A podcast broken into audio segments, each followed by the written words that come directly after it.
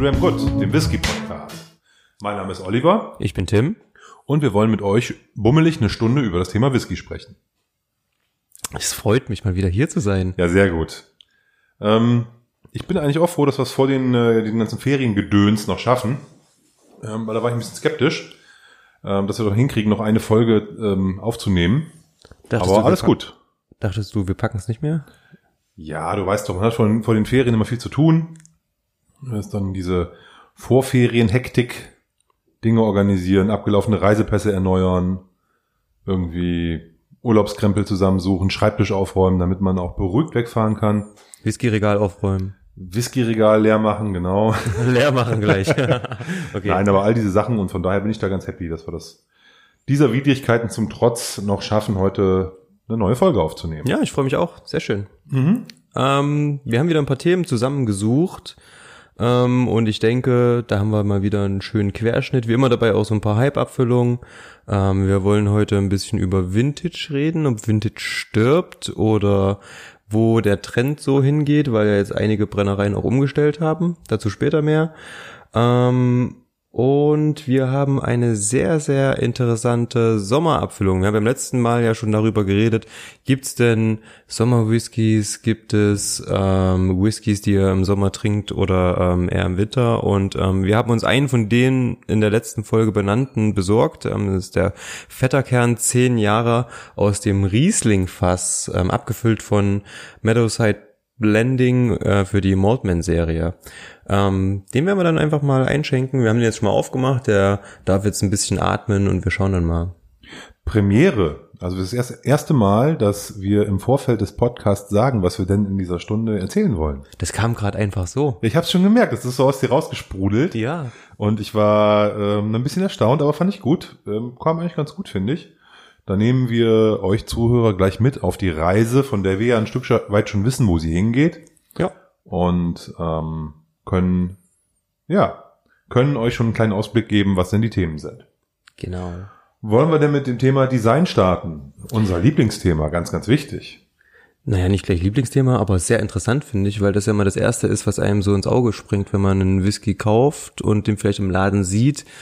Ähm, ist auf der einen Seite natürlich die Farbe des Spirits, ähm, auf der anderen Seite natürlich auch das Flaschendesign. Und ähm, es gab ja jetzt einige, die ihr Flaschendesign umgestellt haben und dann, was ich gerade schon sagte, nicht nur das Design, sondern auch die komplette ähm, Abfüllungsserie.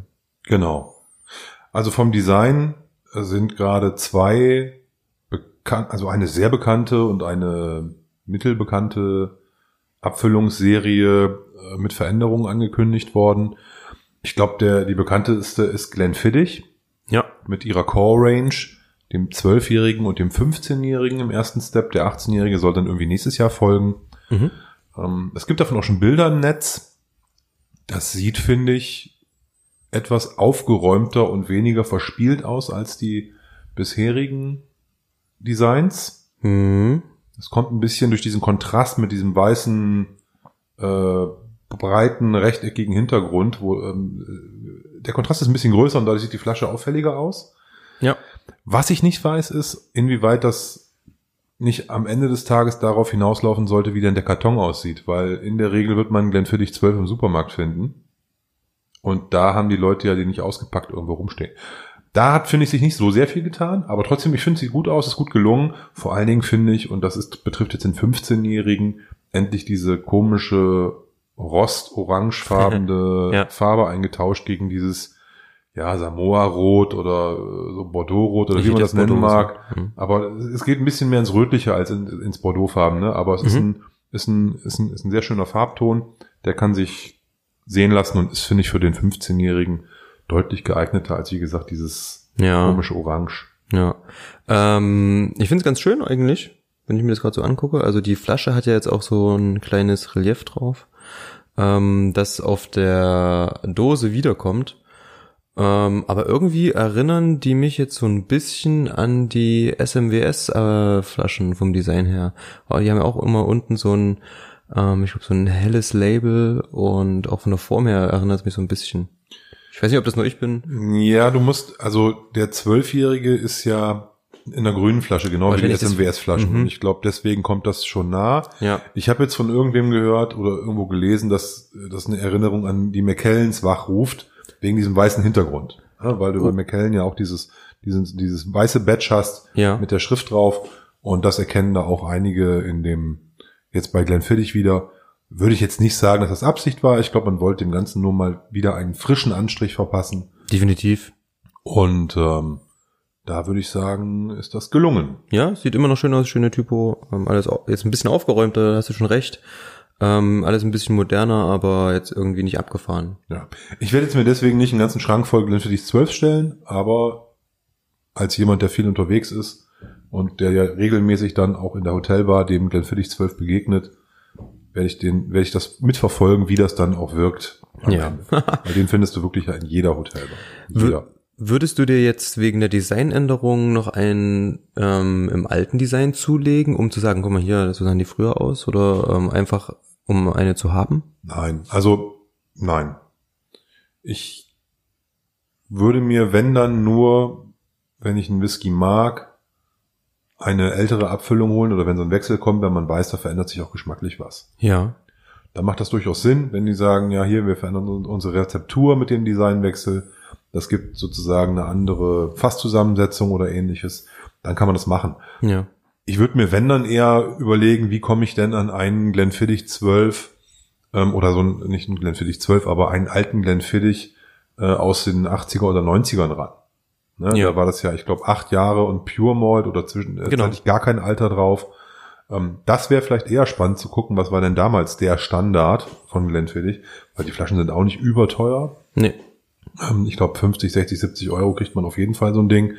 Das fände ich jetzt spannender, wenn ich jetzt eine alte Flasche haben will, als jetzt den, den es jetzt noch bei Mhm. Rewe gibt. Ja. Fürs, fürs nächste Vierteljahr. Weil die Bestände sind, glaube ich, so voluminös äh, und so ausgeprägt, da kann man bestimmt noch ein Vierteljahr überall das Zeug kaufen. Ja, definitiv. Oder ein halbes Jahr. Ich weiß Ja. nicht, wie, ich weiß nicht, wie viel sowas weggekauft wird. Aber da muss man, glaube ich, sich jetzt keinen für dich 12 wegstellen. Und wie gesagt, den hässlichen 15er, den wird eh keiner vermissen, wenn die, wenn der, wenn der im neuen Design kommt. Und beim- Ach so meinst du das ja? Ja, also, also ich fand von den der- eigentlich ganz in Ordnung. Nee, vom Whisky ja okay. Ich Mhm. fand mir, mir hat die Farbe jetzt noch nie so richtig gefallen. Ich fand auch diesen Rich Oak, den gibt's ja nicht mehr. Das Ja. war der 14-Jährige, der war in so einem richtigen Müllabfuhr-Orange. Der hat mir überhaupt, also den fand ich ganz schräg. Der kam in so einer Metalldose in so einem knall, knalligen Orange. Den fand ich nie so. Oh, Sagt mir gerade gar nichts. Also der hat, Hm. das ist so, manchmal, das kennst du ja auch manchmal, du stehst du davor und denkst irgendwie, alles schreit nein. Ähm, ja, musst du nicht kaufen. der Optik wegen, ne? Ja, Weil du ja. vorhin sagtest, kauft man was wegen der Optik. Ja. Vielleicht ist es eher andersrum, dass man Dinge wegen der Optik auch mal nicht kauft. Ja, natürlich, auf jeden Fall. Also, das ist, glaube ich, relativ häufig sogar so. Ja. Von daher, ich bin gespannt. Beim 18er, ja, den habe ich bisher nur mal als kleine, so eine 02 Flasche ähm, mir mal zugelegt. Ja. Ähm, war jetzt auch nicht so mega entbegeistert von dem. Deswegen, aber bin gespannt auch, wie der dann nachher aussehen wird. Da gibt's glaube ich, noch kein veröffentlichtes Design zu, wenn ich das richtig, richtig weiß. Okay. Ja, einen ganz anderen Weg ähm, geht eine, eine irische Serie in ihrer Designänderung Ja. als ähm, Glenfiddich, nämlich die Redbreast Whiskys. Die werden weniger aufgeräumt, finde ich, dafür irgendwie klassischer, Ja. oldschooliger, Ja. ähm, filigraner. Ne? Also da werden, die, da werden die Kontraste, die vorher da waren, irgendwie runtergefahren, finde ich. Ja. Und das Ganze wird irgendwie etwas gefälliger, weicher, ähm, pastellfarbiger und irgendwie oldschooliger, finde ich. Das Gut. stimmt. Und ähm, insgesamt ist, glaube ich, die komplette Verpackung wird auch neu gemacht. Ähm, also auch die, die Umverpackung ähm, sieht doch jetzt komplett anders aus. Ne? Also wenn man die hier mal ähm, vergleicht, das sieht jetzt, also die Umverpackung finde ich moderner, äh, wohingegen die ähm, Flaschen an sich ähm, eher, ja, du hast schon recht, so oldschooliger wirken, ähm, was mir sehr, sehr gut gefällt im Übrigen. Und ähm, es hat auch jede ähm, Abfüllung, also die haben ja diesen Zwölfer, den Zwölfer in Fassstärke, das bleibt alles so, wie es ist. Ähm, 15, dann diese Lustau Edition und den 21er.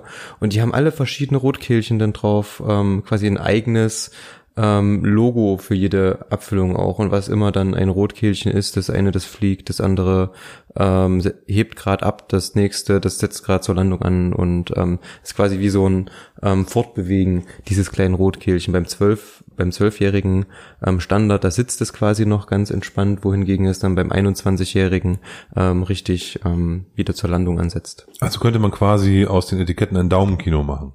Ja, das ist richtig. ist wirklich so. Ja, da müssen wir ein bisschen viel Redbreast trinken, das kriegen wir, glaube ich, nicht hin, bis Ja. wir da ein richtiges Storyboard ähm, abblättern können. Schau es dir kurz an. Ich habe hier mal, ähm, wenn wir Ah, jetzt es gibt ein sogar dazu das richtige Bild, wo der, wo der Vogel da korrekt, also und landet. wirklich. Nein, finde ich, gefällt mir auch sehr gut. Unabhängig davon, dass die Whiskys ja auch eigentlich durch die Bank weg gut sind. Den Lustau Mhm. kenne ich nun nicht, aber alle anderen habe ich schon probiert. Sherry. Und okay. Ja. Kann man jetzt auch nicht sagen, dass das wahrscheinlich eine, eine falsche Entscheidung war, eine Sherry Edition rauszubringen. Aber nein, die, die, die machen gute Sachen mit dieser Red Breast, Red Breast Reihe und ähm, da auch mal eine Veränderung finde ich gut. Es ist ja auch äh, fast so, dass ähm, wir uns oft an Dinge gewöhnen und dann ungern abgeben und Ja. ungern was Neues haben wollen. Ich glaube, das liegt auch Ja. in der menschlichen Natur. Und von daher ist es ja mal ganz erfrischend, wenn wir beide sagen, dass uns die Veränderungen gefallen ähm, und nicht sagen, äh, alles Mist, äh, früher war viel besser, sondern eben da das auch mal schätzen, dass was Neues kommt. Weil, muss ich auch ehrlicherweise zugeben, wenn man jetzt eine liebgewonnene, ein liebgewonnenes Außendarstellungsbild hat, Ja. ein Design, dann möchte man das ja ungern tauschen. Aber ich habe jetzt an Glenfiddich nicht so gehangen und an dem Redbreast Design ehrlicherweise auch nicht Ich auch nicht. kleinen grünen knubbeligen Pullen, keine Ahnung. Fand ich jetzt nicht unbedingt was, was äh, mich jetzt besonders abgeholt hat. Dafür war der Inhalt immer gut und jetzt äh, finde ich, wird das Design noch ein bisschen gefälliger, ein bisschen schöner, ein bisschen verspielter. Und da können wir, glaube ich, ganz gut mit leben. Ja, ist ganz nett. Ähm, wer sein Design auch geändert hat und nicht nur das Design ähm, ist Paul Blair. Weil Blair, ja. Ne, die haben auf jeden Fall ähm, neue ähm, Flaschendesigns und was die gemacht haben ist, sie haben sich von den Vintage-Abfüllungen ähm, abgekehrt. Ähm, bisher gab es immer verschiedene Vintages, also 91, 2018, 94, 2017 und so weiter und so fort, verschiedene Abfüllungen äh, in den verschiedenen ähm, oder aus den verschiedenen Fässern, also Bourbon oder Bourbon und Sherry oder No Sherry. Ähm, und man kehrt jetzt komplett von diesem Ansatz ab. Ähm, und ich fand das eigentlich immer ganz interessant und schön, weil man eben genau wusste, okay, der wurde in dem und dem Jahr gebrannt ähm, und ähm, in dem und dem Jahr abgefüllt. Das war so ein Geburtstagsding vielleicht ganz nett.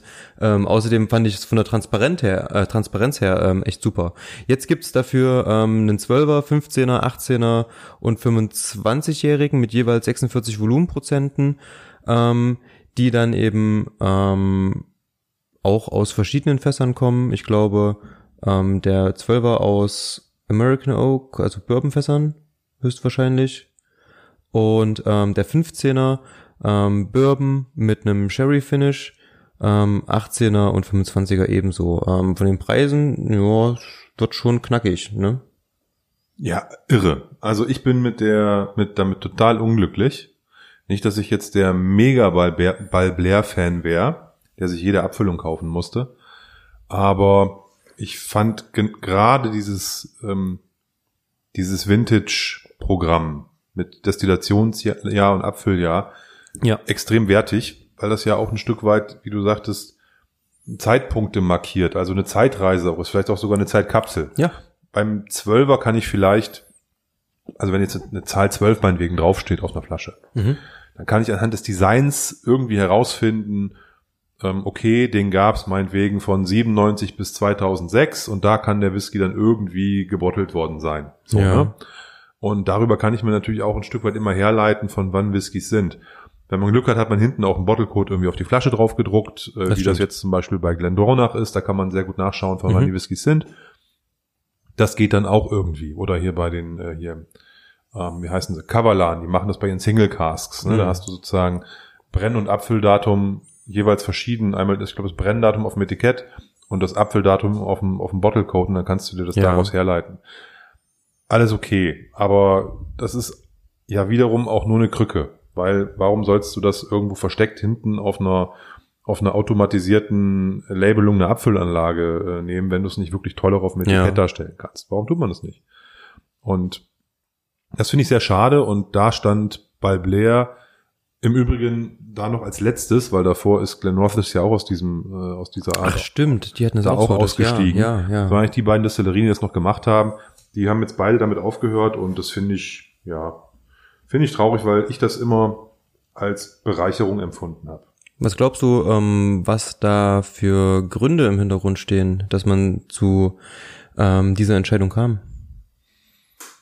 Ich glaube, das hängt mit dem Thema der Glaube, dass man mit diesem Vintage-Ding unterm Radar fährt und man braucht knackige große Zahlen auf der Flasche, damit man in den Shops gesehen wird. Das ist ein Marketing-Thema. Ich glaube, es ist ein reines Marketing-Thema. Ich glaube nicht, dass sie sagen, wir wollen nicht mehr, dass man nachvollziehen kann, von wann unsere Whiskys sind, weil das ist ja eigentlich ein, etwas, was die Whisky-Liebhaber interessiert. Ja, auf der anderen Ja. Seite gibt es ja vielleicht auch ein bisschen mehr Freiheiten ähm, in der Gestaltung der Whiskys. Ich meine, zwölf heißt dann, der muss mindestens zwölf sein. Ähm, vielleicht packt man dann auch mal ein paar ältere Fässer mit rein, die aber vielleicht qualitativ ähm, nicht ganz so gut sind. Mit Sicherheit. Also ich glaube, du kannst, du hast dadurch eine größere Freiheit in der, in der, in dem, was du da reinkippen kannst. Ne? Ja. Wenn da einfach nur eine 12 draufsteht, dann müssen es halt irgendwie zwölf Jahre alte Whiskys sein, Minimum. Ne? Egal, und alles andere spielt keine Rolle. So muss man vielleicht ein bisschen mehr planen und hat vielleicht auch gar nicht die Möglichkeit, so eine Core-Range sich aufzubauen. Aber das war ja auch nie, es gab ja sozusagen eine versteckte Core-Range. Es gab ja irgendwie einen Zehnjährigen, Ne, das war dieses 2.5, 2.15 oder dann 2.5, Ja. 2.16, dann Ja. gab es irgendwie eine 11 dabei. Das wechselte ja so ein bisschen. Dann gab es irgendwie diesen 17-, 18-Jährigen, der auch mal ein bisschen wechselte und dann gab es eben den 26-, 27-Jährigen am Ende. Okay. Ne, immer in neuen Releases, wo dann ab und zu das äh, Brennjahr von neun, also bei dem alten 89, 90, 91, ne, waren so die die die die Ja. die, die drei Abfüllungen und dann gab's dazu immer dann irgendwie 2016, 2017, 2018, 2019 und so die die Abfüllungen dann dazu. Also Vintage. Und das ist dann ja quasi die Core Range.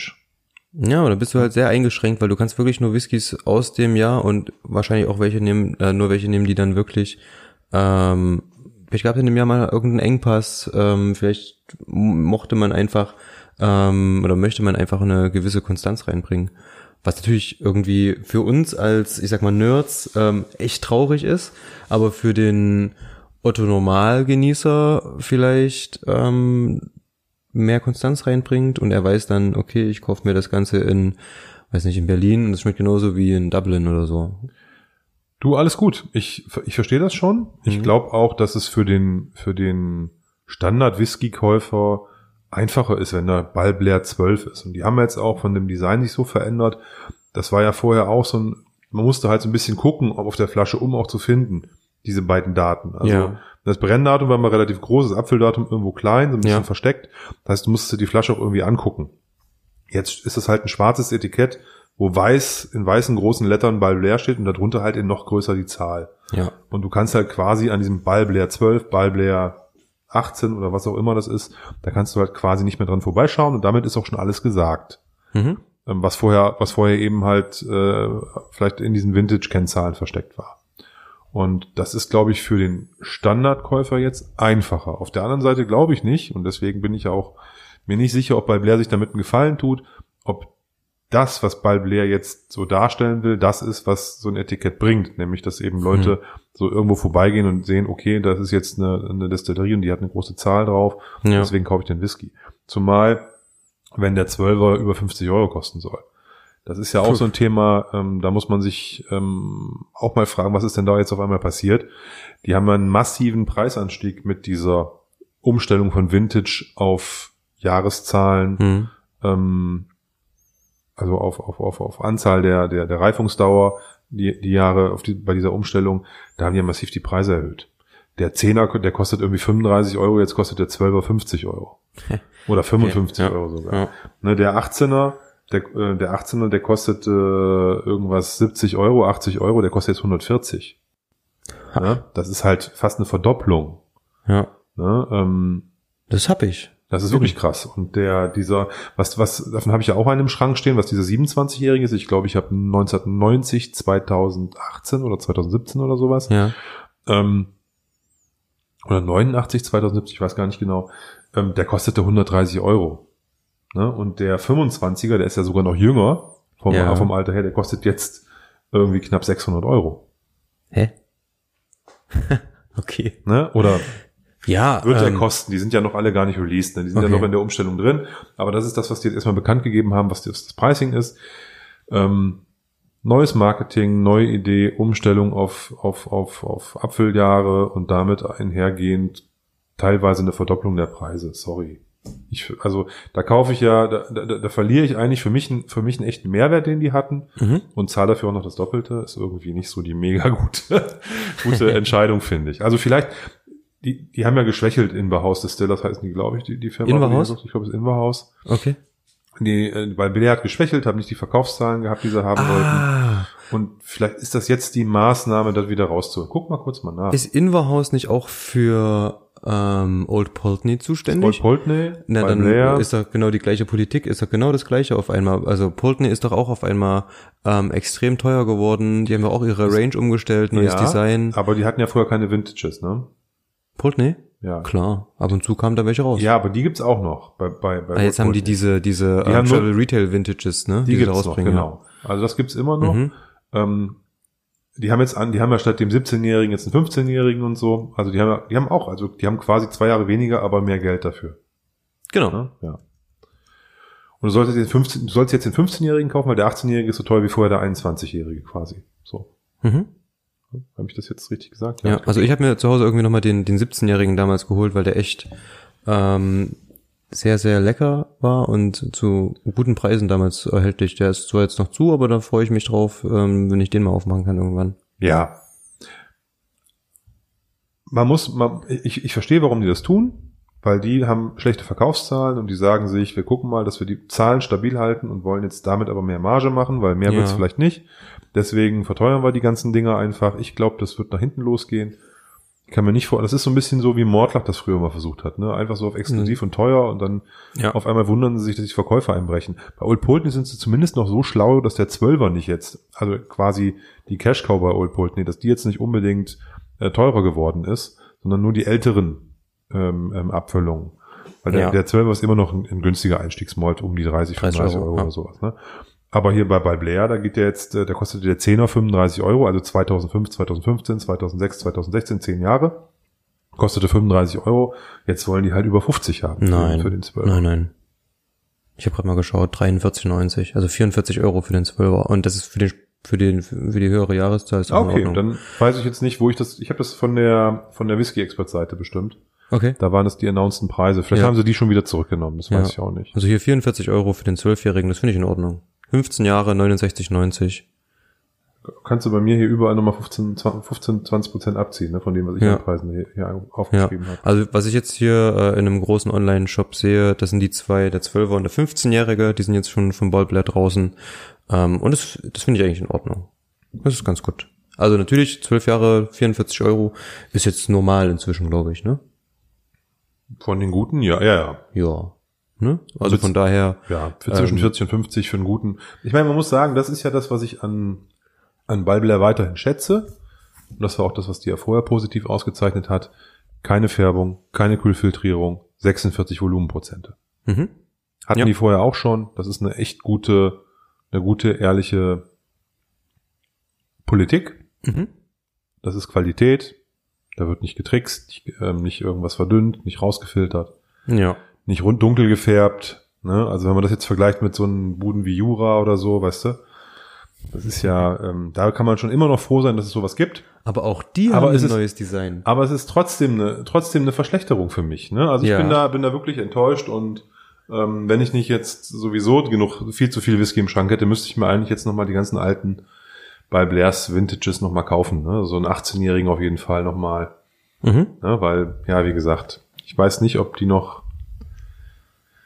einem das geben, wie sie das tun, wenn, da jetzt, wenn du jetzt eine, eine, einen 15-Jährigen kaufst. Weil wenn der, du wirst halt wissen, okay, den, der ist von dann und dann, weil da wurde das Design umgestellt. Aber das steht nicht mehr dann 2003 oder sowas oder 2002 dann auf der Flasche. Und da sind wir so ein bisschen auch wieder bei der Anfangsfrage. Würdest du, weil die das Design geändert haben, äh, jetzt nochmal ein paar Flaschen kaufen?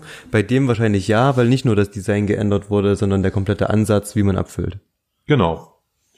Und das nächste ist, und das, das wird jetzt auch spannend, wenn ich das jetzt nicht auch falsch aufgeschrieben habe, Hau raus.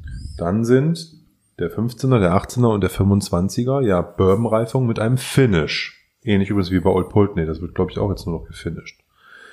Die, die bisherigen Vintage-Abfüllungen waren verschiedene Fässer, die einfach zusammengekippt wurde, da war nichts mit Finish. Okay, also einfach, ähm, ja. Da verstehe. gab's halt Bourbon und Sherry Casks oder Ja. genau. Oder nur, nur Sherry Cask bei den alten. Ja. Der 27-Jährige steht, steht nur Sherry Cask drauf. Ja, Ne? Das ist halt jetzt auch nochmal ein bisschen anders von der, von der Zusammensetzung her. Also die haben nicht nur die, die Zahlen, die haben das komplett umgestellt. mhm. Und wahrscheinlich ist es für die lohnenswerter, Bourbonfässer zu nehmen, weil vielleicht billiger und die dann nochmal für, für ein, zwei Jahre durch den Finish zu jagen am Ende. Ja, dann hast du wahrscheinlich auch, ne, auch da wieder einen größeren Entscheidungsspielraum. Du schaust dir dann wahrscheinlich deine Fässer an. Okay, ist das jetzt ein Fass, was wirklich gut ist? Kann ich das einfach als Vollreifung im Birnenfass weiter ähm, liegen lassen? Oder gibt's hier irgendwelche Fehlnoten, die ich dann vielleicht gern übertünchen würde? Ähm, dann bleiben sicherlich die ähm, guten dann halt ähm, 15, 25 Jahre liegen oder 18 Jahre, ähm, die nicht so gut sind, die werden dann mit 12 Jahren ähm, entweder abgefüllt oder dann mit 15 Jahren auch nochmal gefinisht, ähm, damit da halt ein bisschen Sherry drüber kommt, um so ein paar Ungereimtheiten, sage ich mal, ähm, zu übertünchen. Kann man sich, also kann ich mir nicht anders vorstellen. Ja, also du hast völlig recht. Für den Blender ergeben sich mehr Möglichkeiten, Ja. eine größere Bandbreite, Ja, eine, eine einfachere Art, mit dem Fassbestand umzugehen. ja, Ich glaube aber, die Bestände sind in den Lagerhäusern so groß, dass man so ein Programm doch hätte weiterfahren können, wenn man es denn gewollt hätte. Aber man wollte es halt auch nicht. Ich glaube nicht, dass das nur aus der Not geboren ist, jetzt da ältere Fässer in den Zwölfjährigen zu mischen, ja, sondern es ist aus der Not geboren, ähm, dass es dem Laden halt ähm, monetär nicht ganz so gut geht. Man gesagt hat, okay, wir müssen jetzt das verändern, wenn wir die Preise erhöhen wollen. Aber Old Pulteney haben wir auch umgestellt und dann verändert man da halt was, macht neue Designs, zieht quasi eine komplett neue Line auf und dann fällt das mit den Preiserhöhungen vielleicht auch nicht so auf. Das ist wie wenn du irgendwie so einen Schokoriegel hast und da steht dann jetzt 30 Prozent mehr und dann Ja, kostet ja. der halt 50 Cent mehr und dann irgendwann ist der wieder im Normal groß und die 30 Prozent, die mehr hattest, sind weg, aber der alte Preis klebt noch dran. Ja. Das ist halt so ein bisschen so die Taktik und hm, hm, hm, hm, hm. soll ich mit meinem kann ich mich ehrlich gesagt nicht so richtig mit anfreunden, bei aller Liebe für bei Blair.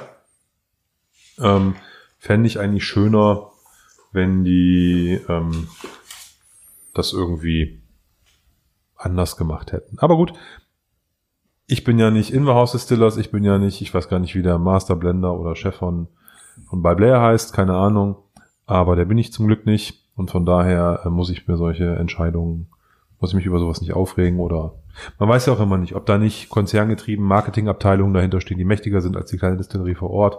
Und es dann auch Vorgaben gibt, die Ja. umgesetzt werden müssen, also global strategische Ich Vorgaben. glaube, ist das nicht irgendwie Thai Beverages oder so, was dahinter steht bei Inverhouse? Keine Ahnung. Ist auf jeden Fall nichts Schottisches, ist auf jeden Fall auch ein größerer Konzern. Ähm, ich sehe es immer nur, ähm, ich lese ja den ähm, Whisky-Botschafter, habe ich abonniert. Und dort gibt's immer eine ganz interessante Sparte und zwar ähm, einfach so diese Investitionssparte, wo einfach die ganzen Mutterunternehmen der ganzen Brennereien äh, mal aufgelistet sind und wie deren Aktienkurse gerade stehen und wie viel Gewinn die in den letzten Jahren gemacht haben, ähm, Ja. beziehungsweise im letzten Quartal, im letzten Jahr und im Vorjahr, äh, also im aktuellen Jahr und im Vorjahr. Und ähm, das ist immer ganz interessant zu sehen, ne, dass die ganzen Ranges umgestellt werden, weil ähm, ja es den Unternehmen anscheinend nicht gut genug ginge und dann sieht man da aber ähm, ja 20 Prozent Anstieg der Kurse, 25 Prozent, teilweise 40. Ähm, ab und zu natürlich auch mal Verluste. Also die Stell-Gruppe hat irgendwie die letzten zwei Jahre Verluste eingefahren und in diesem Jahr ähm, voll Gewinn gemacht mit über 20 Prozent. Ähm, ist ganz interessant zu sehen, wie das, wie das läuft. Distel, was wir kennen sicher, ähm, Bunna Heaven, Ja, okay. Tobermory, Diensten. Die drei. Genau, die drei ähm, ist ein südafrikanisches Unternehmen, glaube ich. Also es ist ganz interessant, ich, ich, das also zu ich sehen. kann, ich kann mir das vorstellen, weil die Tobermory ja letztes Jahr komplett renoviert haben. Da ist das ja, die ist ja komplett entfernt Genau, worden, genau. neue Brennblasen und so. Dann hast du natürlich ähm, Riesenkosten, die du, die du dann auf den Ja. Kunden drauf ähm, Ja, na klar. Das ist ja halt eine Investition. Auch sicher die Umstellung allgemein. Ähm, ich, die ganzen Brennereien wurden ja ähm, auf diese einheitliche Volumenprozentzahl von, ich habe es gerade nicht im Kopf, 44, 45, Komma irgendwas. Nee, 46,3, glaube ich. 46,3. Genau, ähm, das hat sich ja damit zu tun. Ähm, Finde ich total cool und interessant. Ähm, ich habe mich mal mit einem Schotten unterhalten und der meinte so, ja, Tobermory konntest du früher echt nicht trinken. Das war halt so der billig Whisky, den du so im unteren ähm, Regalsegment ähm, hochgeholt hast. Und wenn man das bedenkt, dann haben die sich super entwickelt. Also ich mag Tobermory sehr gerne. Ähm, und wir hatten ja den alten Zehner mal probiert. Der war jetzt wirklich nicht so Bombe, ne? Nee. Also, da muss man schon mutig sein. Ja. Der, der hatte nur 40 Prozent, aber war dem, war bissig wie der 46er. So, Genau. Ne? Also ne? schon, schon, schon eigenwilliges Zeug, auch mit diesem Muffgeruch und Mhm. so, so komisch so nach Hanfseil und, also der hatte so komische Industriegerüche auch so ein bisschen mit drin. Ja. Ähm, die fand ich ein bisschen eigen. Ich würde uns ähm, zwischendurch mal den fetter Kern ins Glas lassen. Ich sag noch mal kurz was, ganz, ganz kurz was dazu. Ja, gerne. Ähm, äh, zehn Jahre alt von äh, Meadowside Blending aus der Maltman, The Maltman Serie, ein Single Malt, äh, destilliert im Oktober 2008, gebottelt im März 2019. Wood Type steht hier Reisling Finish. Ähm, ich weiß nicht, ob Reisling, haben wir gerade schon im Vorfeld drüber gerätselt, ob das sozusagen der englische Begriff für Riesling ist. Es wird einem auf jeden Fall online als Riesling Finish verkauft. Ähm, das Fass Nummer 853, Bottle 200, Bottles sind 216 aus dem Fass gekommen mit 50,3 Volumenprozent. Ich bin deswegen extrem gespannt auf diesen Whisky, weil ich ein großer Riesling-Fan bin und ähm, deswegen würde ich jetzt mal Oh, ein Musik. leichtes Plop, ähm, würde ich jetzt mal Luft aus den Gläsern rauslassen und uns mal einen kleinen Schluck eingießen. Also ich glaube, es ist ähm, wie schon in einer vorangegangenen Abfüllung von äh, Meadowside Blending, die auch im Riesling-Fass ähm, gereift ist, einfach ein Tippfehler. Denn Riesling ist ein Name und Riesling heißt doch auch im Englischen Riesling. Ist doch eine Traubensorte oder gehe ich, bin ich da irgendwie... Ich, Ich habe Oh, das gerade gegoogelt und im Englischen ist Riesling, welch Wunder, Riesling mit IE. Ich habe schon überlegt, ob das vielleicht sogar richtig ist. Gerade, als du das jetzt gesagt hast, ist mir durch den Kopf gegangen, nachher äh, heißt Reisling vielleicht wirklich Reiswein-Finish oder sowas. Was ist denn... Gibt's denn oh. Reisling überhaupt das Wort? Ah, das meinst du? Also, dass das gar nicht Riesling, dass wir das immer nur alle, also dass in den Shops falsch drin steht und in Wirklichkeit ist es vielleicht ein Reiswein-Finish oder sowas. Äh, ich habe jetzt mal Reisling und der schickt mich sofort zu Riesling. Okay, gut, dann hat sich das, glaube ich, erledigt. ähm, ja, in a Rice, ne, hier steht's, stopp, es steht auch hinten nochmal drauf. The whiskey has been finished in a Riesling wine cask for three months. Ja. Die anderen Sachen lese ich mir jetzt nicht durch. Natürliche Farbe und keine Chill Kühlfiltrierung. Chill Filtration, sehr gut. Die Farbe ist ein heller Goldton, würde ich sagen, ne? Ja. Nett. Sieht schön aus. Aber riechen tut er gut. Riechen tut das sehr gut. Also Sehr süß, schmeichelnd. frisch, ja, gelbe Gummitiere. Ja, genau. ähm, bisschen was, ein bisschen was von diesem ähm, tropische, tropische Früchte, so Mhm, Ananas, Total, total, total interessant. Banane. Ja. Ich habe vorhin schon mal kurz, ähm, als wir die Flasche geöffnet hatten, wir hatten ja den, den Korken schon mal gezogen, um ähm, ein bisschen Sauerstoff ranzulassen. Hatte ich schon mal in die Flasche ge äh, geschnuppert und da kam nicht so viel raus. Jetzt im Glas wahnsinnig voll, süß, frisch. Ähm, wie alt ist der? Zehn. Zehn Jahre. Ähm, du, ich, auf ich, jeden Fall sehr, sehr lecker. ich habe ja ein bisschen beim Eingießen hier wieder rumgeschmiert und jetzt sind meine Hände ein bisschen besudelt und ich, ich, ich habe das Gefühl, ich habe hier in so einer Wanne mit äh, fetter Kern gelegen. Ne? Also der riecht sehr intensiv, sehr, sehr ähm, kräftig, aber nicht im Sinne von, von wummerig kräftig, sondern einfach eine, eine, eine, starke, starke, ausdrucksstarke Nase. Ja, sehr, ähm, sehr interessant. Ähm, Ganz bisschen mentholig so noch im Hintergrund. ja, Alkohol gut eingebunden, ne? Wie viel hat er? 50, was habe ich vorhin gesagt? Sehr gut eingebunden. 50,3. Ja, ist aber Also sticht überhaupt nicht in der Nase, leicht kühlend, ähm, was du Ist auch vielleicht nicht so das- wild jetzt, würde ich sagen. 50,3 ist okay. Ja, ähm, sehr schön. So ein bisschen Muskat habe ich noch. Ähm, wenn ich so ähm, jetzt mit der Zeit ähm, Die Eiche kommt ein bisschen, ne? Mhm, auch. Ja. Ähm, sehr schön. Wollen wir, bevor wir richtig verkosten, noch was in, dazwischen schieben oder wollen wir erstmal probieren? Wir können auch gerne noch ein Thema dazwischen schieben. Unser Lieblingsthema, würde ich sagen. Hype-Abfüllung. Gab es in letzter Zeit für dich irgendeine Hype-Abfüllung? Wie heißt das so schön? Nach dem Hype ist vor dem Hype? Keine Ahnung. Nee, irgendwie nicht so richtig. Bist du irgendwas hinterhergerannt?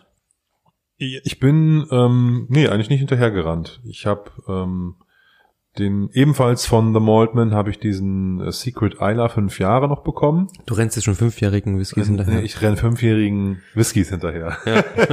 Nein, ich habe, äh, das war Zufall. Ähm, ich war äh, beim Händler, um den diesen fetter Kern abzuholen. ja. Und da hat der mich gefragt, ob ich diesen Secret Isla noch haben möchte, weil ein Kunde den nicht mehr haben wollte, der ihn vorher bestellt hatte oder für den er den bestellt hat. Ja. Und dann habe ich den noch, eben noch schnell mitgenommen. Tip-Top-Typ. Und ähm, das ist ja auch so eine relativ dunkel Isla, ne, Rauch, Mhm. ich glaube PX, glaube ich, oder sowas, ich weiß nicht genau. Aber ich habe hab mir das noch gar nicht so genau durchgelesen. Aber das könnte man noch mit in diese, also diese, diese ganze Maltman-Serie zum Teil noch mit in den, in den Hype reinziehen, dieser Longmorn-Szene, der da rausgekommen ist und eben dieser Secret Isla. Wobei, ich bin gar nicht sicher, ob wir das nicht das letzte Mal schon angerissen haben, die Maltman-Serie. Ja, die haben wir auf jeden Fall schon durchgesprochen, was es da Aber alles ich habe gab. ich hab ihn jetzt bekommen, so, ne? Also die Flaschen sind ja erst seit einer Woche oder so bei mir.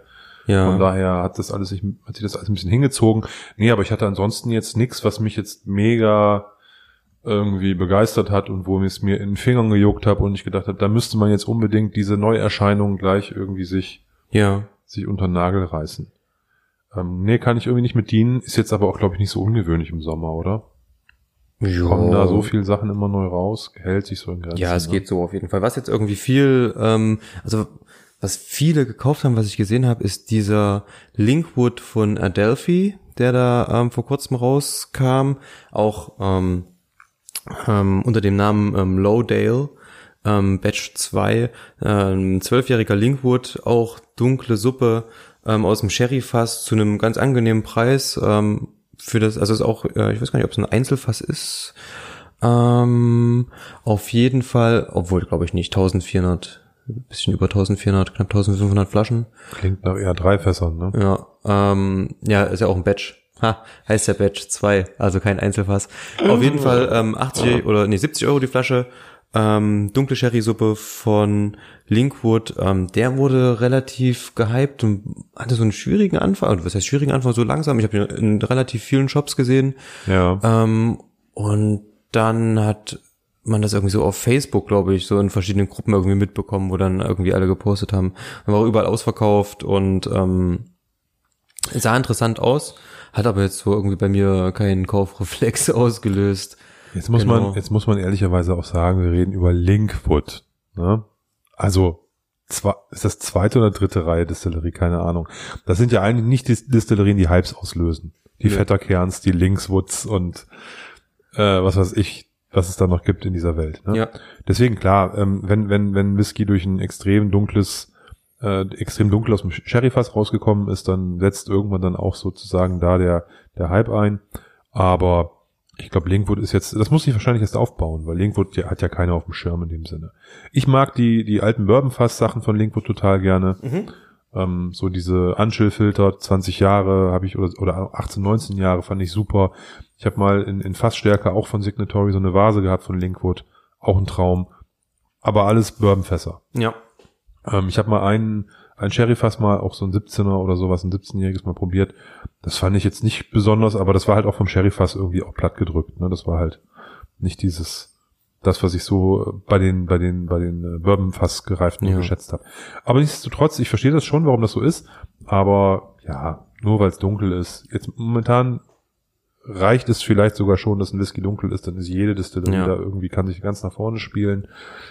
Ja, irgendwie kommt es mir Ja. gerade so vor, ne? Also ähm, je dunkler die Suppe, desto besser. Also es gab jetzt auch ähm, genau nächste Hype-Abfüllung ähm, oder so ein Mini-Hype, was auch irgendwie sehr, sehr ähm, präsent war in den letzten Wochen, ist einfach dieser zwölfjährige Cadenhead Blend ähm, Batch Nummer 8 war das, glaube ich.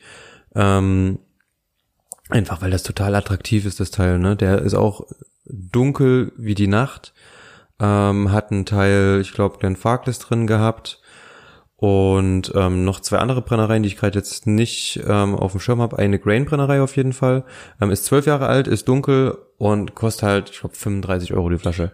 Ja. Ist halt super interessant und ähm, ich habe ganz viele Reviews gelesen, die den alle hochgelobt haben für den Preis. Das ist also vom Preis-Leistungsverhältnis wahnsinnig interessant ist. Da kam jetzt in den letzten Tagen, ich glaube letzte Woche, das Batch 9 raus, ähm, wo diesmal drei andere Brenner, also zwei andere Brennereien drin sind. Die Grain-Brennerei war, glaube ich, genau die gleiche. Äh, müsste ich aber dann nochmal nachschauen, habe ich gerade überhaupt, hätte ich mal aufschreiben sollen.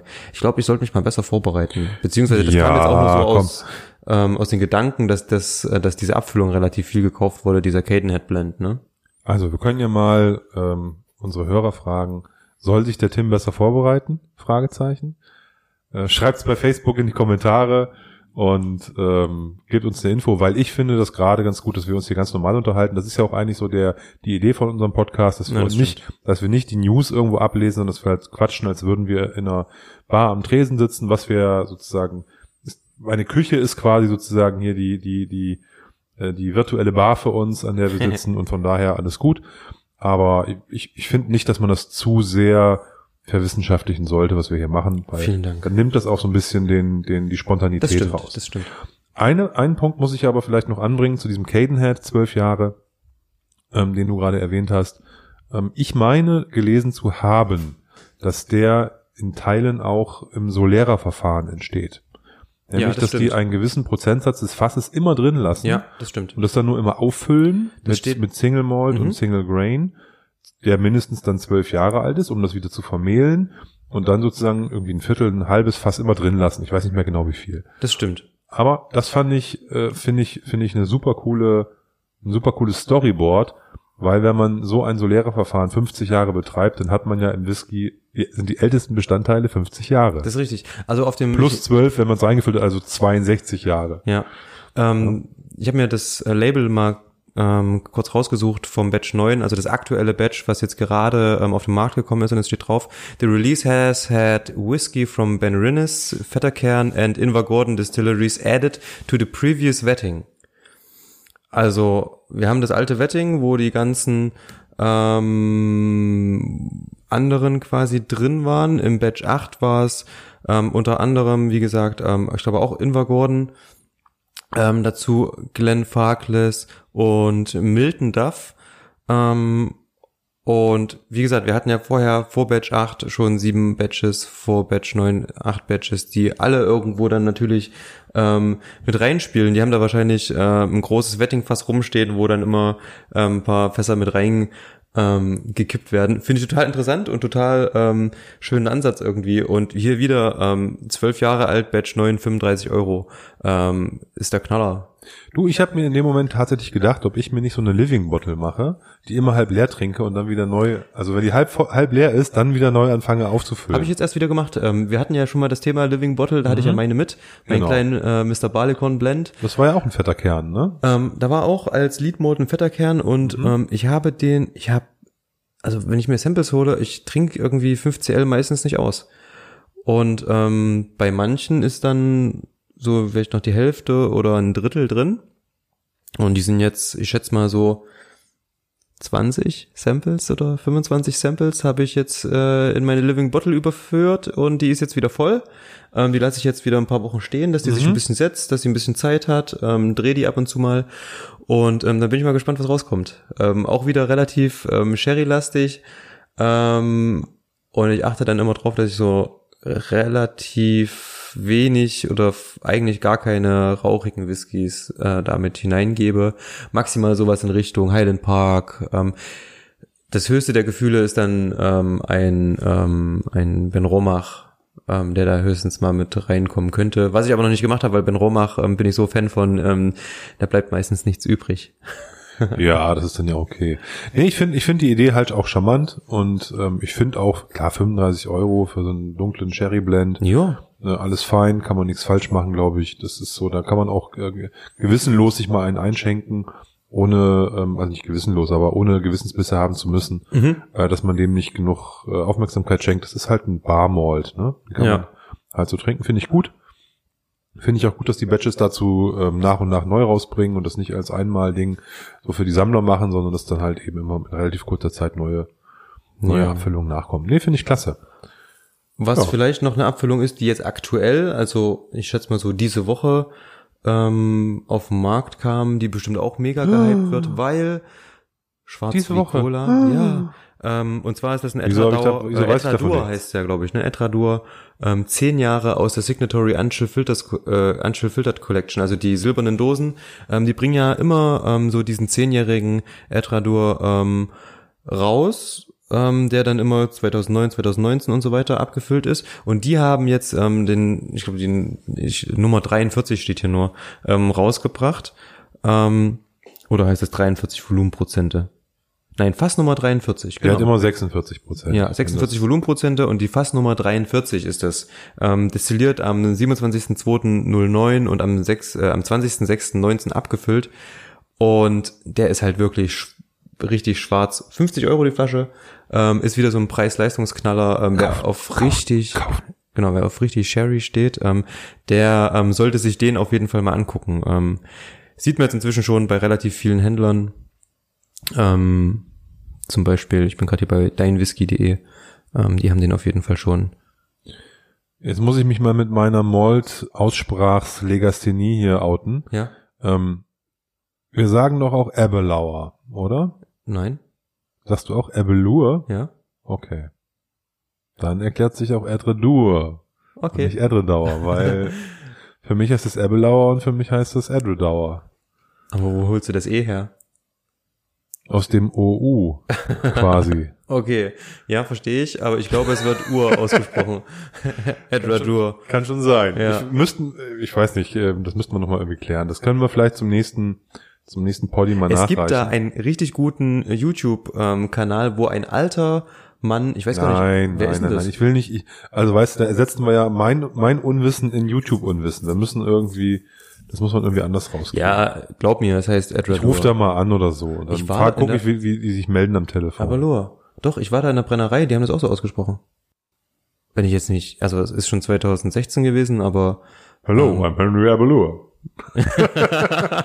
nein, aber My ich, grand, grand, grand, grand grandfather. nein, nein, sowas nicht. Ähm, sind Schotten, die versteht man gar nicht. Und ähm, nee, ähm, ich bin mir aber äh, relativ sicher, also bei, zumindest bei Edradur, dass das so ausgesprochen wird. Ähm, wenn nicht, Aber du hast es am Anfang ja selber falsch gesagt. Du hast ja am Anfang selber Edward Dauer. ja, weil ich dann das gleich schnell im Kopf korrigiert. Ja. Okay. Nee, gut, okay. Dann äh, machen wir erstmal einen Haken an das Thema und greifen das nochmal auf, wenn wir ein bisschen Ja. Wissen, Wissen der sind, Wissen der sind. Das Weil stimmt. das führt ja jetzt zu nichts, wenn wir hier gegenseitig ähm, nur davon ausgehen, dass wir das nicht. Ähm, aber was dazu ganz witzig ist, Ja. ähm, als ich in Schottland war, da ging es um einige Brennereien. Ähm, ich habe mich mit Einheimischen einfach unterhalten. Da waren auch ein paar Leute dabei, die sehr, sehr gerne Whisky trinken und die dann mal den ein oder anderen angeboten haben.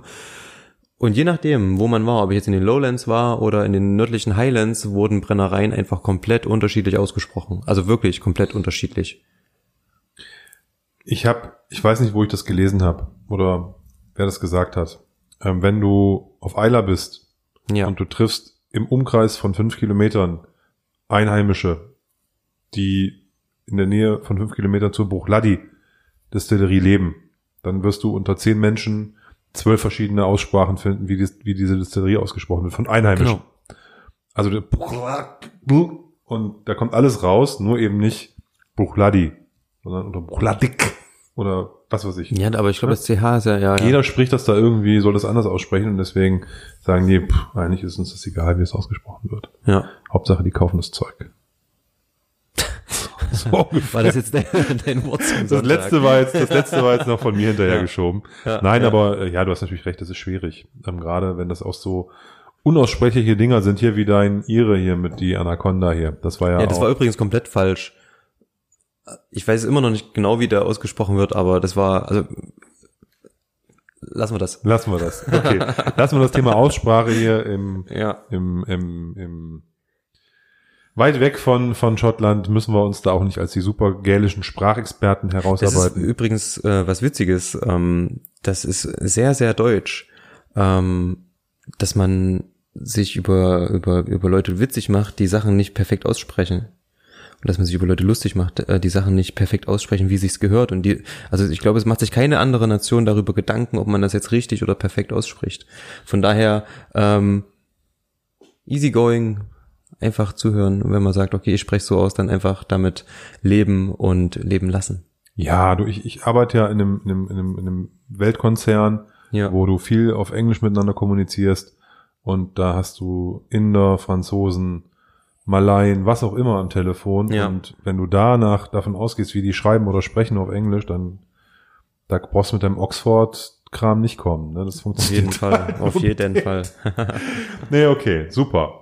Dann kommen wir jetzt doch mal hier zur Abfüllung. Oh ja, also ich riech gerade noch mal dran und ich muss sagen, ich habe auch vorhin schon, ähm, ich konnte nicht widerstehen und musste schon mal einen, äh, einen kleinen Schluck probieren und ähm, die Süße aus der Nase wird eins zu eins auf jeden Fall auch auf der Zunge transportiert. Es ist eine enorme Frucht da, es ist eine Fülle im Mund da und was mich total überrascht hat, ist, ähm, wenn man den dann runtergeschluckt hat und so ein bisschen noch den ganzen auf der Zunge wirken lässt, ähm, lässt. Ich habe ähm, relativ viel Orangenschale und so eine kleine Erinnerung an dieses Ahoi Brausepulver ähm, mit Orangengeschmack. Das prickelt so ein bisschen, das ist so ein bisschen, also total interessant, ähm, aber auch wirklich lecker. Und ich bin gerade wirklich dazu geneigt, ähm, hier nochmal so eine ähm, Flasche mir vielleicht zuzulegen, wenn ich nicht einfach deine mitnehme.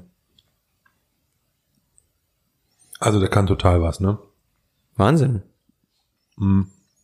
Und in dem Moment, wo du, wo du das gesagt hast, hatte ich natürlich auch dieses prickelnde Moment, Ja. was mit Sicherheit so ein bisschen den ähm, 50, tralala Prozent geschuldet ist. Aber eben halt auch diese, diese schöne Säure mitbringt, die sich dann aber auch irgendwie als Gegenpunkt zu der Süße darstellt, die auch voll mitkommt. Also Mhm. wie du sagtest, auch eine reife Orange oder sowas, wo du ja auch Säure drin hast, aber auch Süße, dann die Schale, die Bitterkeit vom Holz. Alles das aber Holz auch- kommt schön durch. alles in sich auch extrem rund. Ne? Also der ist, in, der ist sehr harmonisch auch, auch wenn der Mhm. kräftig ist. Mhm. Ich, ne? Also doch tolles Teil.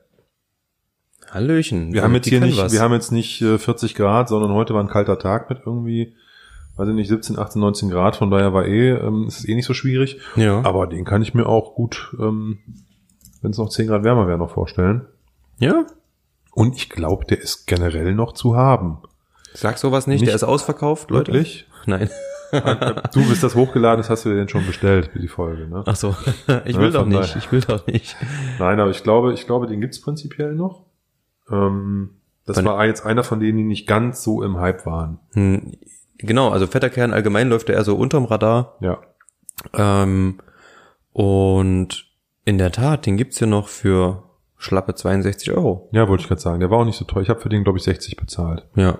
Ne? Ist ja ein Träumchen. Das ist völlig, also völlig fein für, für, für so einen schönen Malt. Da, ähm, Also das ist für mich auf jeden Fall äh, wirklich ein Preis-Leistungstipp, muss ich hier sagen, ne? Also sehr, sehr schön. Die Frucht kommt gut. Ähm, für den Sommer richtig, richtig, so ein bisschen Bohle-mäßig fast. Nee. Ähm,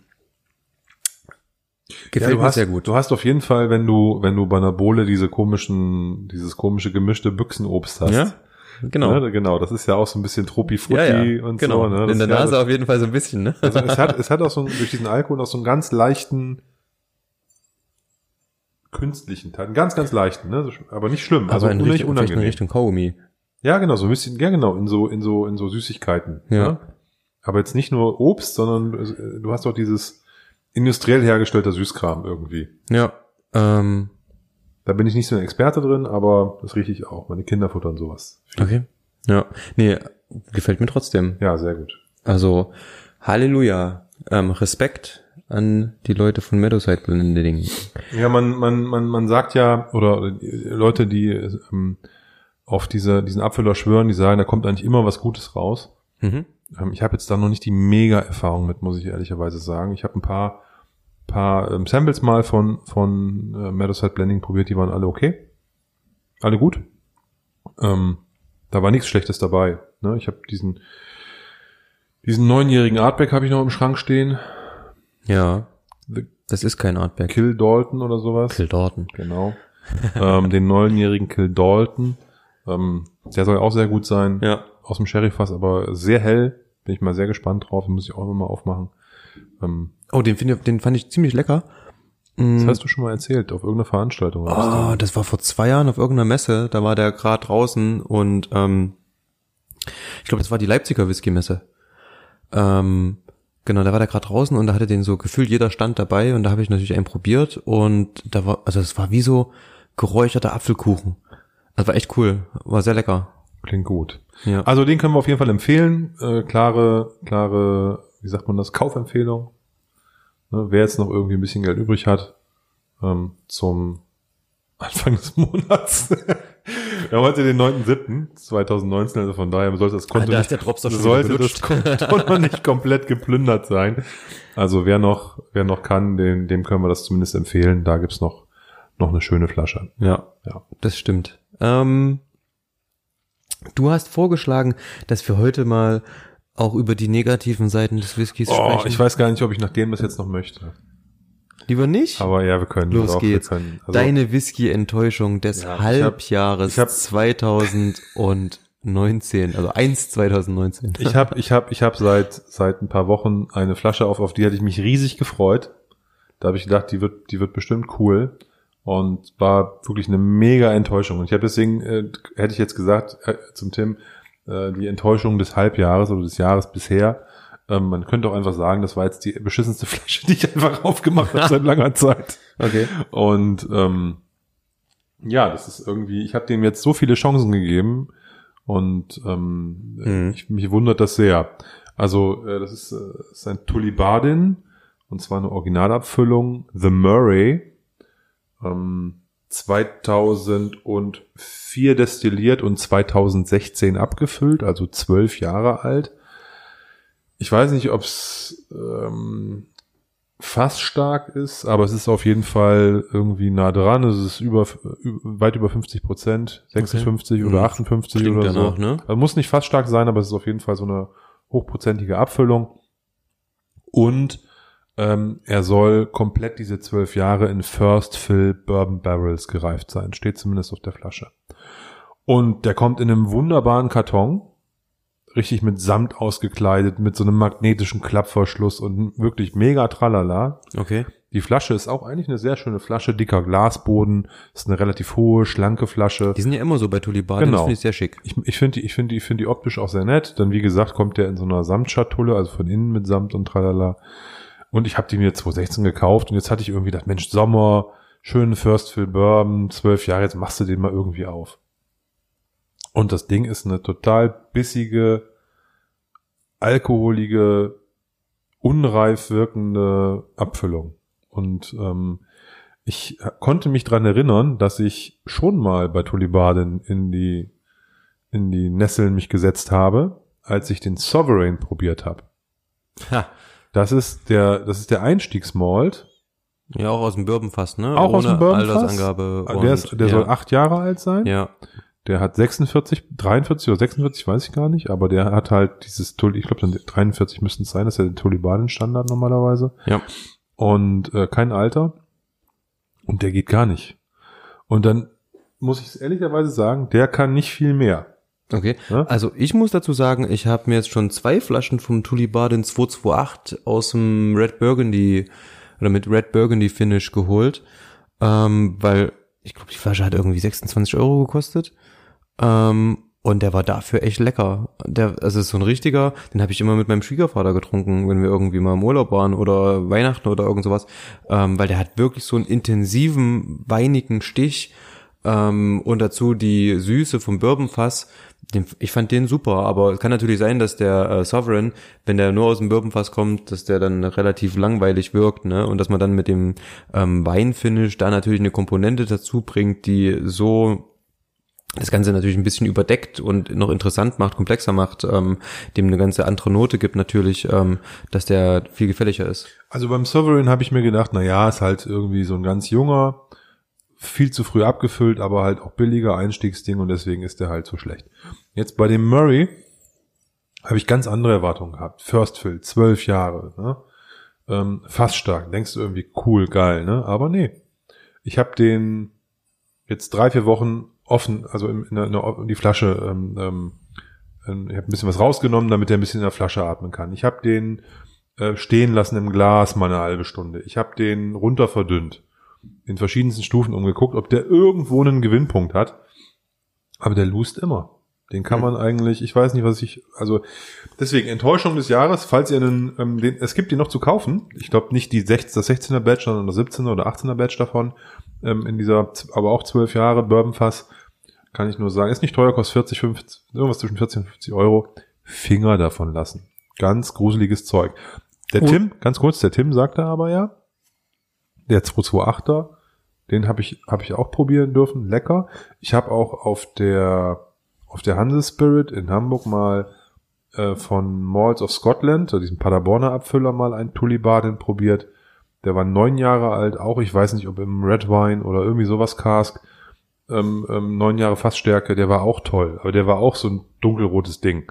Hm. Ne, der war auch gut. Da hast du aber jetzt von dem Spirit nicht mehr so viel geschmeckt. Vielleicht ist einfach nur der, der Spirit einfach mies und ähm, das gute Fass kann das abmildern. Aber wie gesagt, Bourbonfässer offensichtlich nicht so gut. Ist ja auch alles Geschmackssache. Also wenn ihr mal Bock habt auf ein Sample vom Bully, äh, Bully, Tullibardin The Murray ähm, aus dem First Fill Ex Bourbon Fass, schreibt uns eine Mail hello at dramgood.de und ähm, Olli ist bestimmt froh, ein bisschen was von der Flasche loszuwerden. ja, haltet euch ran, sonst mache ich damit meine Abflussrohre sauber. Oh nein, so schlimm wird es schon nicht sein. ähm, aber ich habe jetzt auch überlegt, natürlich zu dem Thema, was kann ich dabei steuern, ähm, weil in der Regel kaufe ich irgendwie Flaschen, wo ich weiß, dass sie mir schmecken. Ähm, beziehungsweise versuche ich relativ wenig blind zu kaufen, es sei denn, es sind so Sachen wie Abfüllung aus 1987, weil ich in dem Jahr geboren bin. Ähm, da kaufe ich auch schon mal blind. Ähm, oder ähm, bei Sachen, die ich dann schon, das hatten wir letztens auch mal ähm, in der Base nachgelesen habe und dort Leute sehe, wo ich weiß, okay, deren Geschmack ist ähnlich wie meiner, da kann ich eigentlich auch blind eine Flasche kaufen. Ähm, und wo wir jetzt bei dem Thema blind sind, ich mache ähm, mit meinem Blog mrbarleycorn.com ab und an bei einem Blind Tasting mit. Ähm, und zwar gibt es noch einen weiteren Blog, ähm, der heißt FOSM oder Friends of Single Malt.de. Ähm, und der Peter, der diesen Blog ähm, betreibt, der hat für andere Blogger ähm, ein Blind Tasting ins Leben gerufen. Jetzt schon in der neunten Ausgabe. Und in dieser neunten Ausgabe, die jetzt zuletzt stattfand, ähm, gab es einfach so die Frage, ist das hier, ähm, wie gut kennt ihr eure Standards, ähm, eure Lieblingsblends oder ein hässliches Endline? Und es waren vier Sachen, so die ersten drei fand ich alle in Ordnung. Ähm, das waren Glen Rothes, ähm, irgendein Nas-Whisky, weiß jetzt nicht, ähm, aber auch kein standardmäßiger. Ähm, dann war es ein Connemara, also ein Ire, Das ist rauchig, ne? leicht rauchig, also relativ zaghaft rauchig, aber schon rauchig. Ähm, aber zu meiner Bewunderung oder zu meiner äh, Verwunderung, ähm, es gab ein viertes Sample, also das, das, das zweite Sample fällt mir gerade nicht mehr ganz genau ein, ähm, war aber auch, ach, das zweite Sample, ähm, das war ein, komme ich gerade nicht drauf, egal. ähm, auf jeden Fall das dritte Sample, ein Bowmore 18 Jahre fand ich so merkwürdig. Ich weiß nicht, ob es daran lag. Also ich habe jetzt schon öfter bei diesem Blind Tasting mitgemacht und dort waren auch ab und zu mal ein paar Sachen drin, ähm, wie zum Beispiel so ein paar Loch Lomond Sachen, die haben mir wirklich nicht gefallen. Ich weiß nicht, ob ich dadurch durch den Rauch getriggert war zu sagen, okay, hier ist irgendwas Komisches, ähm, merkwürdig chemisches oder künstliches drin. Auf jeden Fall, das war für mich eine richtige Enttäuschung, weil ich mag Bowmore eigentlich echt gern. Vor allen Dingen den 15er, ähm, der ein super, super Standard. Das war so ein Einstiegsding für mich. Ich hatte auch schon einen 18er am Glas gehabt und fand den gut. Jetzt habe ich den 18er blind gehabt. Ist das der neue 18 oder der alte? Es muss der neue gewesen sein. Okay. Ähm, Ich habe gerade den alten offen da im, im Regal stehen. ähm, können wir nachher nochmal machen. Ja. Ähm, auf jeden Fall ähm, war das für mich, also ich habe so als Fazit hingeschrieben, nichts für mich. Also ich fand das irgendwie künstlich, ich fand das auf der Zunge relativ dünn. Ähm, ich fand das vom Rauch her ähm, eher in Richtung Torf gehend und nicht so richtig rauchig, also eher so Highland-mäßig. Ähm, Bowmore ist natürlich bekannt dafür, dass sie nicht diese volle Breitseite an Isla ähm, haben. Ähm, für mich war das eher so ein bisschen kräutrig und so weiter, ein bisschen muffig. Mhm. Ähm, Ich habe da immer so diesen Kaminofen hm, genau. Dunst, so verbrannte Kohlen Ja. in, in so einem Kohlenofen.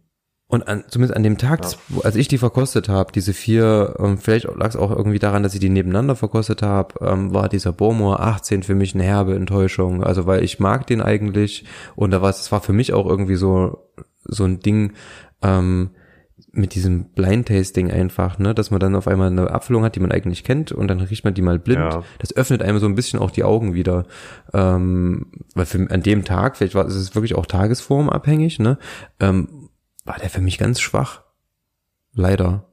Ähm, obwohl ich den sehr mag. Ähm, aber vielleicht lag es auch daran, dass jetzt eine, gab es da eine Umstellung oder so? Ja, ja, die haben, die haben den, den verändert. Ähm, der hat eine andere Färbung sogar bekommen, der neue, Okay.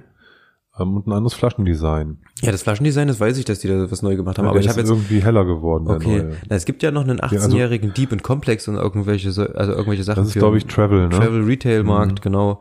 Ähm, das war es aber nicht, es war der normale 18er und ähm, ja, da war ich ein bisschen verwundert und das hat mich ein bisschen enttäuscht, dass das ein 18er Baumer war. Also und da war ich auch über mich irgendwie so ein bisschen traurig, dass, denn- dass mir der, also dass mir das irgendwie so ein, so ein im, im Kopf macht mir das irgendwie Sachen komisch. Ja, das ist ja, du, du, man will, man denkt ja irgendwie, okay, das mag ich und dann muss das schmecken, ne? Ja. Und dann, das ist ja so, wie wenn man irgendwie von einem, wenn man irgendwie auf eine Band oder einen Musiker steht, dann bringt der ein neues, Album raus und man weiß, man muss sich freuen. Ja. Und dann hört man die ersten drei Songs und denkt, nee, das wird noch gut. Ich muss mich erst reinhören. Ja. Das, habe ich aber, ist mir ja jetzt bei dem Tulibaden ähnlich gegangen. Ich habe jetzt auch irgendwie relativ lang versucht, mich dem irgendwie, dem was Positives abzugewinnen. Das ist mir jetzt am Ende nicht gelungen. Nee, aber ähm, ja, muss man auch mal drüber reden. Ne, dass es halt Ja, das eine klar. oder andere gibt, ähm, was jetzt äh, nicht unbedingt immer nur alles super, alles toll, alles schön, Ja. sondern ähm, da erlebt man dann auch die ein oder andere Luftnummer. Ja, aber auch deswegen nochmal irgendwie Danke, ist nicht irgendwie, also auf jeden Fall Danke äh, an den Peter von FOSM, dass er ähm, dieses Blind Tasting macht, weil das, ähm, auch wenn es nicht immer ähm, meinen Geschmack trifft, es ist wahnsinnig interessant, es macht Spaß, es öffnet einem selber die Augen, es erdet einen ähm, so ein bisschen und ähm, es kommen immer interessante Sachen raus und ähm, ab und zu hat man da mal irgendwie einen Treffer, dass man sagt, okay, ich habe hier die richtige Brennerei erschnüffelt, ähm, ich habe vielleicht hier ähm, das Alter so ein bisschen cool hinbekommen ähm, und ab und zu liegt man natürlich dann auch ähm, daneben. Also ich habe den, glaube ich, irgendwie auf einen Iren getippt oder so, dass Okay. es Ihre ist, äh, keine Ahnung, mit zu viel Eiche, ja, ähm, ja irgend sowas. Ähm, aber das war so für mich so ein bisschen die Enttäuschung ähm, des Halbjahres. Ansonsten, wie gesagt, bin ich da eher ähm, auf der guten Seite gerade unterwegs. Man muss dazu sagen, bei Blind Tasting, das ist ja auch echt nicht einfach. Nee. Mir fällt da, mir fällt da was ein, das ist jetzt auch natürlich wieder komplett unabgestimmt, aber ähm, wir machen ja bei diesem Blind Tasting mit, wozu du mir auch das Sample Pack mitgebracht hast. Sag nochmal, was das nochmal ist für ein Blind Tasting, ich hab's schon wieder vergessen. Also es gibt Das ist vom Cutty Forum, ne? Genau, es gibt ja verschiedene Whisky-Foren ähm, und unter anderem ähm, die Scots Whisky Community oder ähm, auch Cutty Sark Forum. Mhm. Und die machen jedes Jahr ähm, unter allen Mitgliedern den sogenannten Cutty Cup. Der Cutty Cup. Der Cutty genau. Cup. Und ähm, da kann man sich anmelden als Team. Und in diesem Team kann man dann, oder für dieses Team kann man dort ähm, Sample Packs bestellen. So, pass auf. Bekommt mein, Blind Samples. mhm. Vier Stück sind's, glaube ich. Mhm. Und ähm, dann muss man bestimmen, wie alt ist das Teil, ist der gefärbt, ist der gefiltert, ist das ein Single Cast, ist das ein Single Malt, ist das äh, ein Sherry Fass, Bourbon Fass, was auch immer Fass. Man muss alles über den Whisky bestimmen und für jedes Detail, das man richtig bestimmt, gibt's Punkte. Ja, und so wird dann quasi ähm, für diesen Cup natürlich dann der Gewinner gesucht. Ähm, aber Ziel ist es eigentlich nicht, der Gewinner zu werden, was ganz witzig ist, sondern Zweiter. Äh, Was heißt, wenn man Zweiter wird, hat man natürlich sehr, sehr viel richtig und man ist dann im Endeffekt natürlich ähm, äh, ganz vorn mit dabei. Aber der Erste muss das im nächsten Jahr ähm, ausrichten. Das heißt, der muss die ganzen Flaschen kaufen und ohne Ende viel Samples abfüllen. ähm, und da geht natürlich viel Zeit drauf. Andererseits ist es natürlich super spannend und super witzig, ähm, dann diese Abfüllung auszusuchen. Das stelle ich mir sehr interessant vor. Ja, gehen wir mal nicht davon, da sind ja viele Teams dabei, ne? Ja, also es waren wirklich einige, ja. Also auf jeden Fall, ähm, ich weiß gar nicht, 30, 40 oder sowas, ne? War viel, waren Ja, viele, viele ja. Teams dabei. Wir sind auch als Team vertreten. Ähm, das heißt nicht nur wir, sondern wir haben noch den äh, Matze mit dabei, als dritten, als dritte Person in unserem Team. Wir sind zu dritt. Und meine Idee jetzt, ganz spontan, hier das erste Mal geäußert, wollen wir das nicht, dies, diese Verkostung oder dieses Blind Tasting aufnehmen, als wären wir, würden wir einen Podcast machen. Wir veröffentlichen die Folge erst, nachdem die Ergebnisse raus sind. Ta, ta, ta, ta. Ja, können wir gerne machen. Das wäre doch cool. Dann Ja. haben wir, dann können wir mal nämlich ein, so, so ein bisschen dieses Thema äh, Blind Tasting unserer Hörerschaft nochmal ausbreiten, Mhm. was da mit uns passiert, wie wir uns in den Haaren liegen darüber, was denn da angekreuzt werden soll. Und die Hörer lernen den Matze mal kennen. Die lernen den Matze kennen, der wollte sowieso gerne mal Gast in diesem Podcast sein und er hat dann da die Chance, ähm, seine Supernase an den, an den ähm, Samples äh, zu zeigen und kann sich dann da bewähren. Und wir machen jetzt was ganz Witziges, um zu sehen, ob der Matze uns auch zuhört. Ähm, Matthias, wenn du das hörst, schreib uns doch einfach eine Nachricht in unserer Gruppe, ob du mitmachen willst oder nicht. Genau. Also wir sprechen dich nicht drauf an. Das ist jetzt. Nein, und wenn, dann nehmen wir das auf. Ja. Und wir machen nochmal so eine, so eine Mini-Nachbetrachtung, nachdem die Ergebnisse rausbekommen sind und packen das dann als eine Folge zusammen und bringen dann die eine Blind-Tasting-Folge raus. Das klingt gut. Ja? Und ich sehe gerade, wir haben uns ja die Deadline von einer Stunde gesetzt und unsere Stunde ist schon seit zehn Minuten, über zehn Minuten vorbei. Ich habe das Ähm, gesehen, aber ich finde diese Stunde eh nicht so wild, wenn die mal. Ja, aber zehn Minuten sind ja auch schon alles ordentlich gut. obendrauf. Genau. Ähm, wir haben zwar noch ein Thema, aber dann geben wir euch heute ein kleines Preview fürs nächste Mal. Und zwar werden wir beim nächsten Mal unter anderem ähm, natürlich wieder über die letzten Hype-Abfüllungen reden, ähm, aber auch über Whisky-Auktionen. Ob es, ähm, was es für Auktionshäuser gibt, wie wir das nutzen. Ihr könnt gerne im Voraus schon mal ähm, eine E-Mail schicken, wenn ihr eine Frage dazu habt.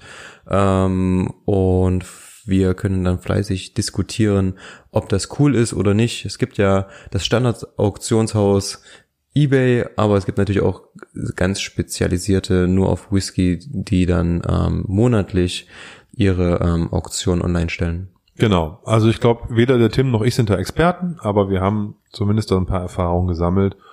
Und darüber wollen wir natürlich uns dann nochmal austauschen, weil ich auch gar nicht so genau weiß, wie der Tim da unterwegs ist. Und er weiß, glaube ich, nicht, wie ich da unterwegs bin.